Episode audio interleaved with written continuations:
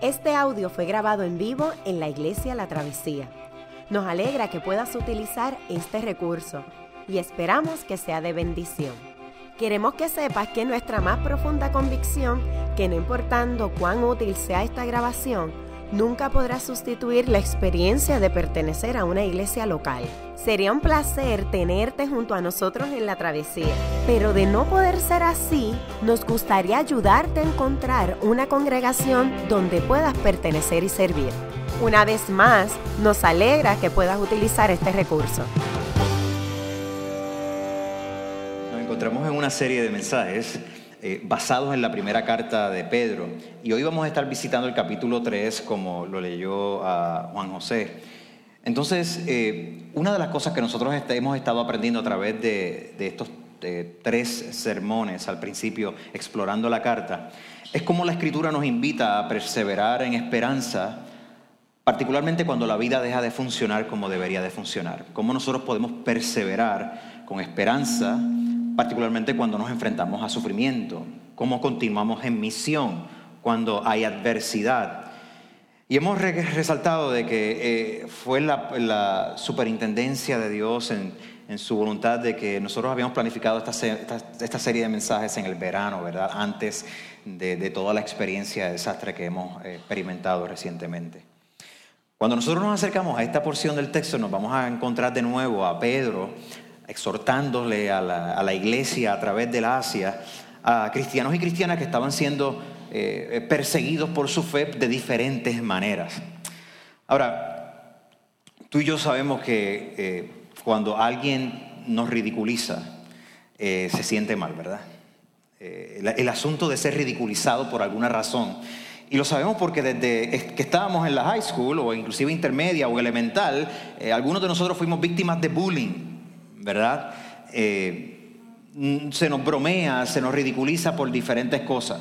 Ah, porque eres eh, muy ancho, o muy gordo, o muy flaco, o muy alto, o muy bajito, o porque la ropa que tenías no era la última, ¿verdad? La última en la moda. En mi caso me acuerdo que yo me, me pasaba jangueando con gente que le gustaba jugar baloncesto, y yo estaba en un colegio que era un poco caro, pero mi mamá realmente trabajaba todo el tiempo para poder pagarlo y los muchachos que quizás venían de familias un poco más pudientes se compraban los Jordan que valían 120 dólares. Entonces, a mí no me podían comprar los Jordan que valían 120 dólares.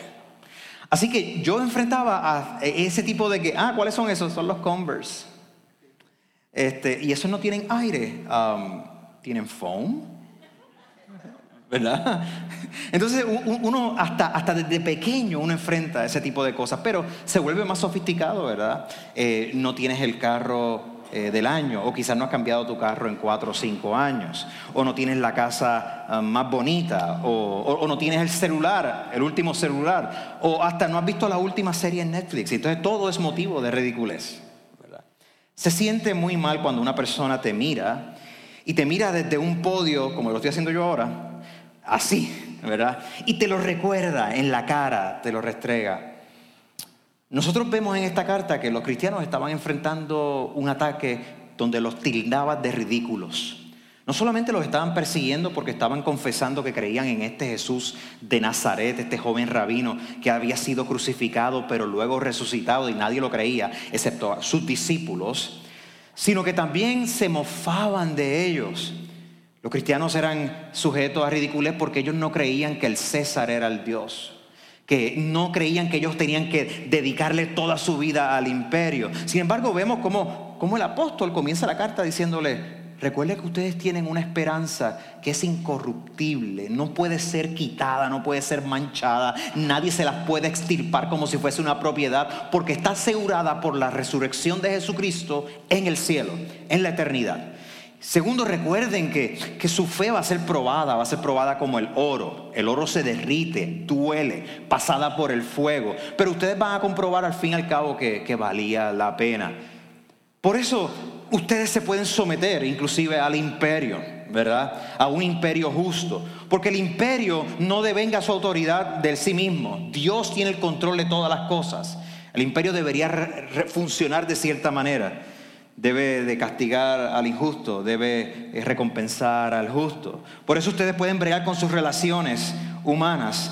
Porque en última instancia ustedes no quieren que los acusen y que tengan razón en las calumnias que le lanzan a ustedes. Ah, los acusaron, los llevaron a la corte, pero fue por tu culpa. No, no, Pedro está diciendo, si los van a acusar, que no los acusen porque ustedes están actuando de forma mala, porque están actuando de una forma eh, de rebeldía, de una manera grotesca. No, no, que, que cuando los acusen se vea que los están acusando injustamente, porque ustedes están viviendo vidas rectas. Entonces nos acercamos acá y el apóstol Pedro comienza de nuevo, en fin, ustedes tienen que vivir en armonía los unos con los otros.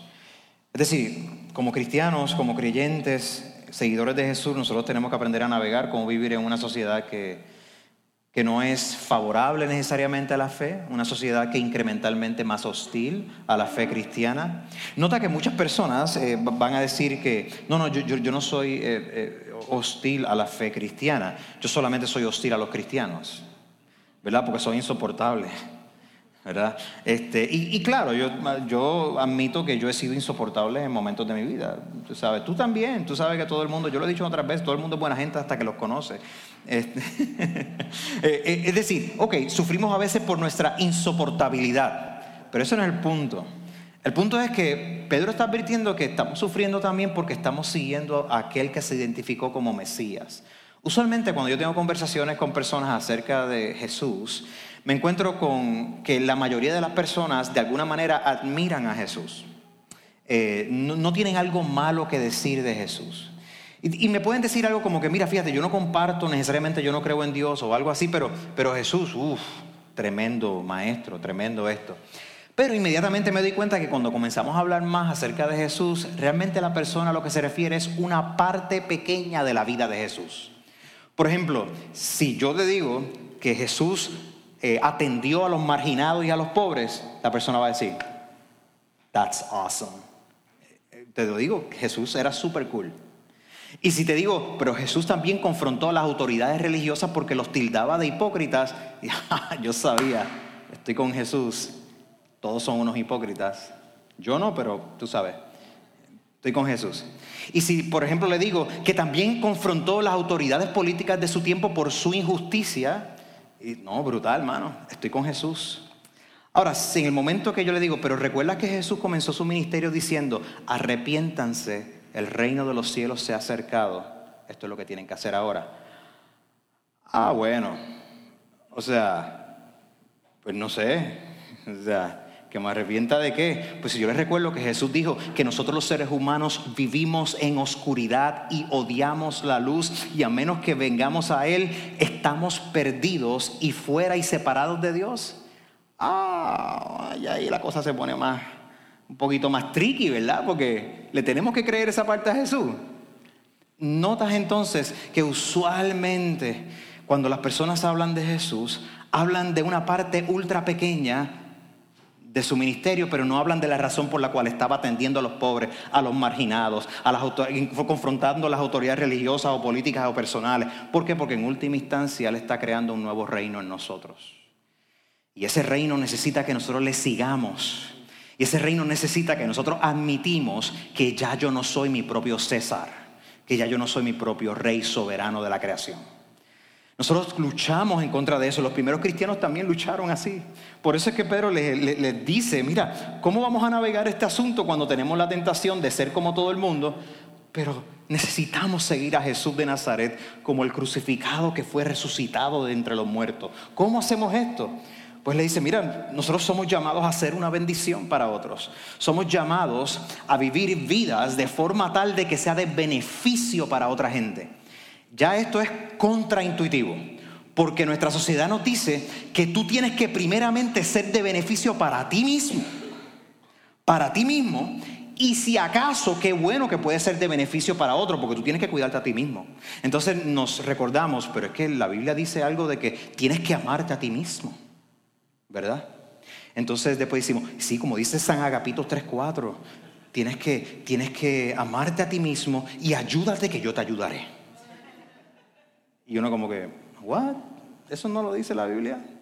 Pero lo dicen los memes que yo veo en Facebook. que para algunos es casi la Biblia.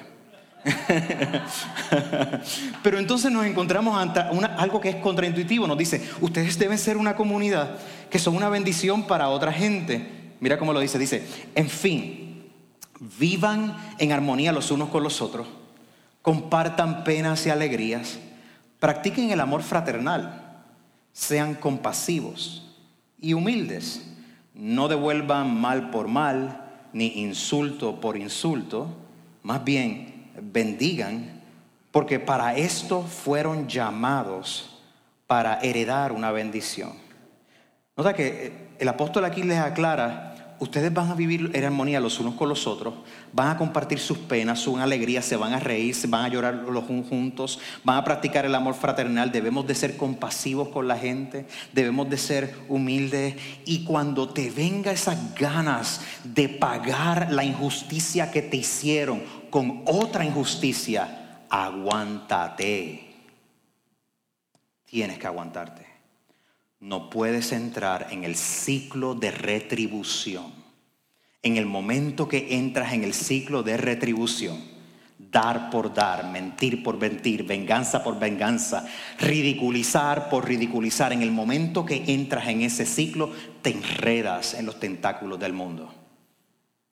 Te apartas, te apartas de la persona de Jesús. No puedes darte el lujo de envolverte. ¿Por qué? Porque aún esas personas que te, que te han herido, que han sido injustos contigo, nosotros debemos de ser una bendición para ellos, de bienestar para ellos.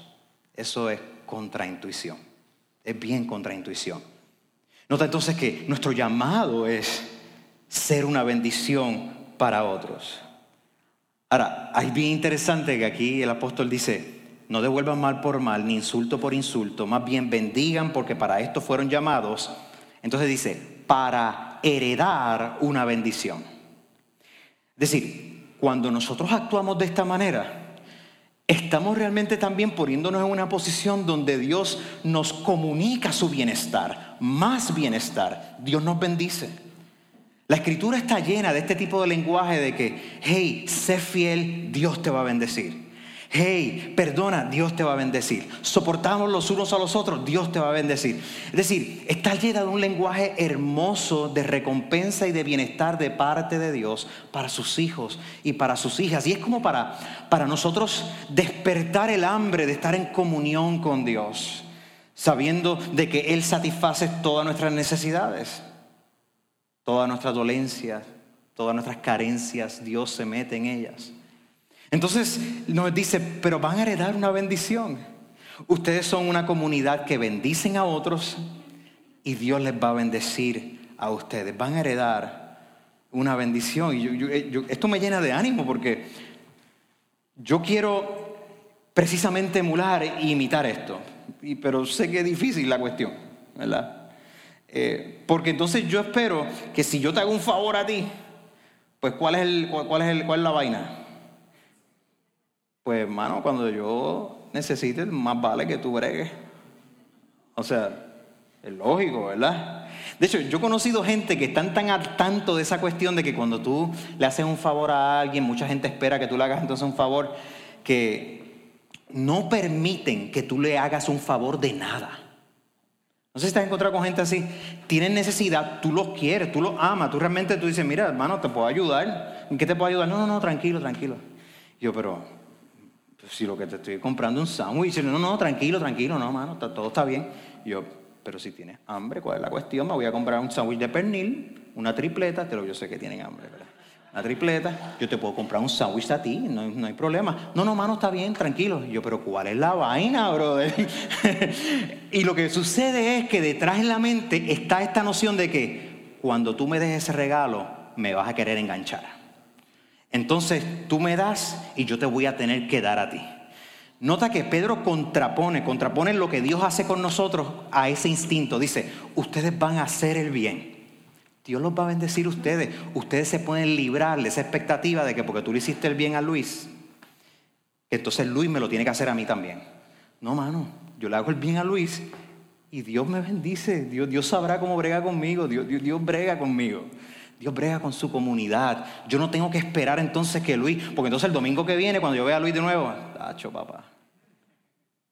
Yo te invité la semana pasada un cafecito, papi. ¿Y qué vas a hacer tú esta semana? Pues no, mira, yo espero que Dios me dé la oportunidad de en otras ocasiones tener lo suficiente para comprar más café. Dios entonces bendice a tu pueblo. Somos llamados para bendecir no matter what, no importa qué. Hay otra cosa que, el apóstol Pedro quiere que la, que la comunidad aprenda y es que también nosotros somos llamados a ser gente justa, a ser gente justa. Um, cuando Pedro llega al verso 10, él hace Cita, cita la Biblia, cita el Salmo 34, que Gerson ahorita lo citó cuando estábamos cantando. Y, este Salmo 34, él lo utiliza para animar a los creyentes a que en situaciones de dificultad, como quiera, se esfuercen por vivir una vida agradable a Dios, no importando lo que la gente le estén haciendo a ellos. Que como quiera se esfuercen por agradar a Dios. De hecho, mira cómo, cómo el apóstol Pedro lo dice, citando el, Salmo 34, él dice, el que quiera amar la vida y gozar de días felices, que refrene su lengua de hablar el mal y sus labios de proferir engaños. Boom, diantre. Nada más ahí lo podemos dejar ahí. Porque para algunos de nosotros, nuestro discurso, nuestra lengua, nuestra hablar, es nuestra mayor debilidad y mayor problema. Santiago, otro autor de la Biblia, va a decir, ten cuidado con la lengua. Es como un caballo que hay que dominar. ¿Por qué? Porque la lengua, la voz, el discurso tiene la capacidad de quemar todo un bosque. Y todo desde tu computadora. Porque Tú y yo tenemos entonces la capacidad de herir mucho cuando hablamos. Y aquí dice, el que quiere amar la vida y gozar de días felices, que refrene su lengua de hablar el mar y sus labios de proferir engaño. Y él continúa citando el Salmo 34, dice, que se aparte del mal y haga el bien esa persona, que, que busque, es decir, la paz y la siga porque los ojos del Señor están sobre los justos y sus oídos atentos a sus oraciones. Pero el rostro del Señor está en contra de los que hacen el mal.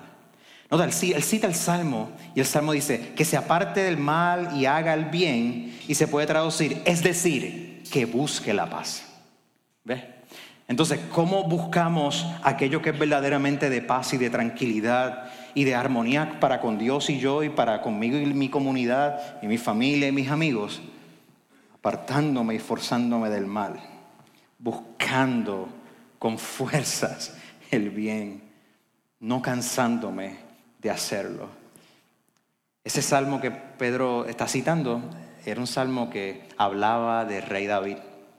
Y David en el Antiguo Testamento este era, este chamaquito escogido por Dios para suceder a otro rey, Saúl, que fue el primer rey de Israel.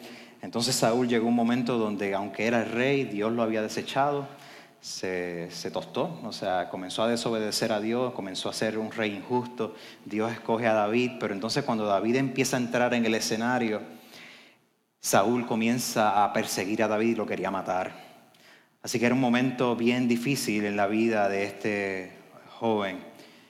Y David tuvo oportunidades para matar a, Saúl. Tuvo varias oportunidades, al menos dos ocasiones pudo matarlo. Eh, y si David hubiera estado con esta cuestión de que, bueno, tú, tú me trataste de matar a mí, yo te voy a, te voy a tirar también a la yugular, pues entonces David no hubiera experimentado la bendición de Dios ni el honor de liderar a su pueblo. Obviamente todos sabemos que David va a tener sus grandes fallas también y profundos dolores. Sin embargo, en este salmo, él comienza diciendo lo siguiente, en el verso 1 dice, bendeciré al Señor en todo tiempo, mis labios siempre lo alabarán. Y esto es un David siendo perseguido por Saúl, amedrentando su vida. Pedro dice, mira, ustedes pueden ver este salmo y pueden decir, estos somos nosotros. Estamos aquí luchando con tanta cosa hostil hacia nosotros, pero necesitamos depender de la justicia de Dios. Somos llamados a ser gente justa, a apartarnos del mal, a refrenar nuestra lengua, a buscar la paz y seguirla. A buscar la paz y seguirla. ¿Por qué? Porque Dios, Dios está entre los justos, Dios, Dios está atento a nuestras oraciones. Pero Dios está en contra de los injustos, de los que hacen el mal. Así que claramente Pedro está diciendo, mira, busca la paz y síguela. La paz es Dios mismo. La paz no es un mero sentido interior de armonía, no es que la ausencia de problemas, no es que tú estás conectado con una energía cósmica necesariamente. La paz que se describe en la Biblia es que estás conectado con el creador del universo de forma tal que Él te permite organizar tu esperanza y tu diario vivir en una comunidad que se confiesa dependiente de la justicia de Dios, del amor de Dios. Eso está asegurado. El huracán vino, cambió un millón de cosas nos desestabilizó, sacó toda la grieta que está dentro de nosotros. Ya salimos a, la carretera y ya estamos ya tensos de lo que va a pasar de aquí a acá. En 100 metros, ya estamos pensando del tapón y de la gente que nos va a hacer el, costa pastelillo. Estamos, estamos tan tensos corriendo afuera. Todas las cosas cambian. Pero esto que Pedro está diciendo aquí no cambia. Porque esto tiene que ver con nuestro carácter, con lo que yo soy. Y lo que tú y yo somos como iglesia, como seguidores de Jesús, no cambia. No cambia, solamente cambia el reto para seguir viviéndolo día a día. Y este reto es uno donde Pedro le dice, recuerda que tu esperanza está preservada en el cielo. Es inmarcesible, es incorruptible, nadie te la puede quitar. Así que somos llamados a bendecir, somos llamados a ser gente justa. Pero Pedro también dice que somos llamados a comunicar esperanza a otros. A comunicar esperanza a otros. Mira cómo lo dice. Él dice, más bien, honren en su corazón a Cristo como su Señor. Esta palabra Señor puede decir como tu rey, ¿verdad? Honra a Cristo como tu rey. Siempre estén preparados para responder todo el que les pida razón de la esperanza que hay en ustedes. Mira esto, siempre estén preparados para responder todo el que les pida razón de la esperanza que hay en ustedes. Pero cuando lo hagan, es decir, cuando ofrezcan razón de la esperanza que hay en ustedes, háganlo con gentileza y respeto, manteniendo la conciencia limpia. ¿Para qué? Para que los que hablan mal de la buena conducta de ustedes en Cristo se avergüencen de sus propias calumnias. Porque en última instancia va a salir a florecer de que era injusta su acusación. Y continúa, si es la voluntad de Dios, es preferible sufrir por hacer el bien que por hacer el mal. Esa última fue como un consejito de gratis, como que, hello, right? ¿Verdad? Es preferible sufrir por el bien que por sufrir por nuestro propio mal. Um, cuando yo estaba creciendo, conociendo de la fe, este fue uno de los textos que más me, impactó. Eh, ¿Por qué? Porque eh, mi familia eh, éramos como una mezcla, había un, tipo de sincretismo religioso, una mezcla de visiones religiosas y no sabíamos lo que éramos. En, Semana Santa habíamos eh, a, a, la Semana Santa la Iglesia Católica, este, después cuando llegaba el verano, pues hacíamos el solsticio de verano con los cuarzos para ver, entonces más adelante en julio como el día más largo, etcétera, pues quizás mirábamos hacia el yunque por los ovnis, obviamente. Este, Ah, o sea, teníamos una melcochita bien chévere nosotros. Eh, entonces uno de mis familiares tenía una, tienda de, todo esto porque dije, pues yo, yo, me puedo lucrar de esto. O sea, tú podías encontrar tu Biblia y podías encontrar tu, manual de canalización de espíritu. Tú podías, o sea, una melcochita bien chévere, un sancochito, un sancochito bien chévere. Este, entonces cuando yo comienzo a, a conocer acerca de Jesús, eh, me, comienzo a dar cuenta de que Jesús me está proyectando todo un mundo, toda una visión de mundo que, que en muchas maneras contradecía o chocaba con lo que ya yo creía, ¿verdad? Entonces me encontré al punto de que um, e, e, este Jesús es más radical de lo que yo pensaba, es hasta incómodo, me, reta demasiado y, y, yo como que no puedo llegar a este, a este asunto, pero aún a pesar de todas mis preguntas, llegué a un punto donde dije, Señor, si tú eres Señor, si tú eres Rey, entonces yo necesito conocerte Enséñame, enséñame a seguirte, enséñame este Espíritu Santo del quien tú hablas, que, que, ayuda a tus discípulos, por favor, dámelo. Este, esta verdad de que tú eres el gran pastor, la gran puerta, el camino, la verdad, la vida. Si tú eres eso, muéstramelo. Necesito seguirte. Y uno de los textos que más me, me impactó fue este, porque, porque estaba diciendo, mira, tienes que estar preparado para tú ofrecer razón de la esperanza que hay en ti. Y, eso me llega por la siguiente razón. El Evangelio de Jesucristo es un anuncio público. Entonces, no es solamente lo que, que yo lo creo porque yo lo siento en mi corazón. Es que yo lo siento en mi corazón, pero yo lo creo porque esto o es verdad o es falso. O es verdad o es falso. No, no, no son muchas las opciones. Porque no importa cuánto yo lo quiera creer en mi corazón, si es falso, va a ser falso. Entonces el, el apóstol me estaba diciendo, si tú como parte de iglesia, tú debes estar listo para ofrecer una razón de por qué. ¿Por qué Jesús y no otra persona? ¿Por qué Jesús como el Cristo y no otra cosa? No sé si alguna vez te ha preguntado eso. No sé si alguna vez alguna persona te ha dicho, ¿por qué tú sigues a Jesús? ¿Por qué eres cristiano o cristiana? ¿Por qué? Ahora, quizás no te has encontrado con muchas personas que te pregunten así directamente, porque nuestra sociedad piensa que ya sabe de lo que se trata la fe cristiana. La gente piensa de que porque leyeron un librito por aquí o se familiarizaron creciendo con, con la cultura de las iglesias, ya sea católico, protestante o evangélico, pentecostal, lo que sea, que de alguna manera ya conocen lo que es la fe cristiana. Y mucha gente no lo pregunta. Tú lo ves en los medios de comunicación, en los programas de TV o en las revistas o en el periódico, como que asumen que se sabe. Y, obviamente si una persona piensa que sabe, pues no va a hacer muchas preguntas acerca del asunto. algunos de ustedes que son maestros o, abogados o, un arquitecto, un ingeniero o, este, o un diseñador o un mecánico, eh, usted sabe cuando usted está hablando con una persona que piensa que sabe, pero no sabe. Por ejemplo, yo estaba hablando con mi vecino, que es un director de área de obras públicas en Puerto Rico. Entonces, él me está hablando de un pequeño generador que yo puse. Y entonces él me dice, ven acá, ¿y cuál fue el generador, que yo puse, que, que pusiste? Ah, pues nada, ese, ese Baratex que está ahí, ese es el mío. Este, porque el vecino al frente tiene un generador que se enciende wireless. Y tú tienes un app en el teléfono y ¡pup!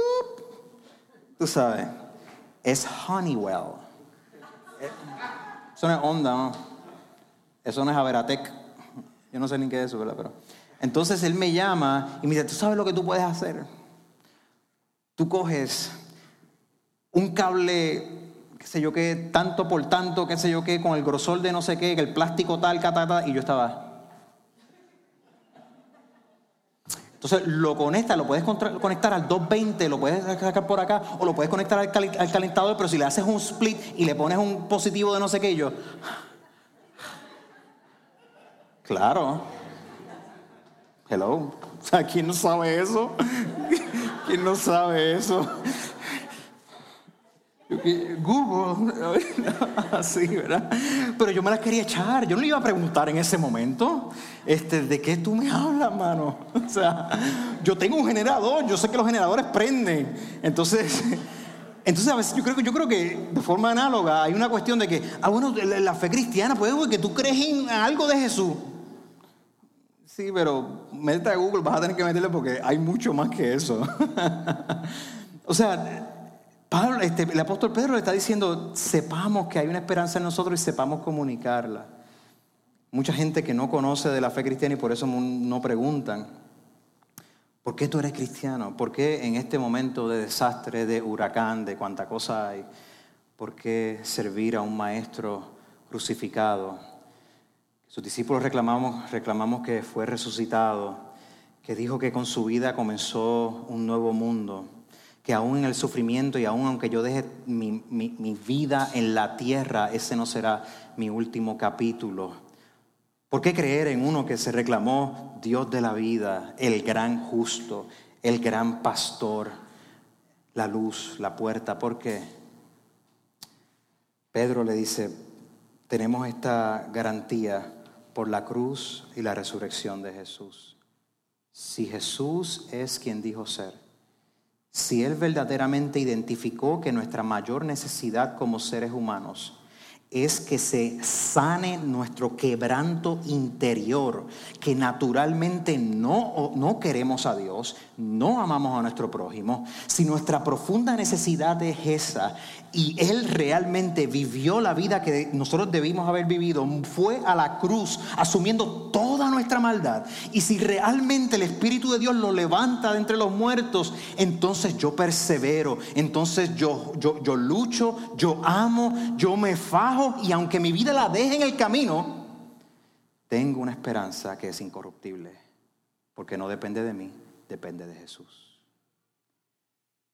Pedro entonces nos llama podemos hacer esto, podemos bendecir a otros, podemos ser gente justa y podemos ser gente que comunica esperanza de verdad. Ya sea que a mí me ataquen, ya sea que en el foro público vimos una sociedad que un poco tira la fe, ya sea que um, yo esté sufriendo, ya sea que me falten cosas, ya sea que mi gente esté sufriendo conmigo, yo sé que tengo una esperanza incorruptible que Cristo fue a la cruz tomando todo mi sufrimiento. Se identificó con toda mi humanidad, con todo mi pecado, con toda mi lucha, con toda mi desesperanza. Y me sacó, como dice el salmista, del lado cenagoso del fango. Y nos ha hecho una nueva gente. Eso es una esperanza viva. ¿No quisieras tú vivir esa esperanza, agarrarte de ella, abrazarla y decir, ayúdame Jesús, Hijo de Dios, a creerte y a seguirte. Qué bueno que pudiste escuchar esta grabación. ¿Qué tal si la compartes con otros? Recuerda que hay muchos más recursos en nuestra página latravesía.org, donde también puedes realizar un donativo. Dios te bendiga.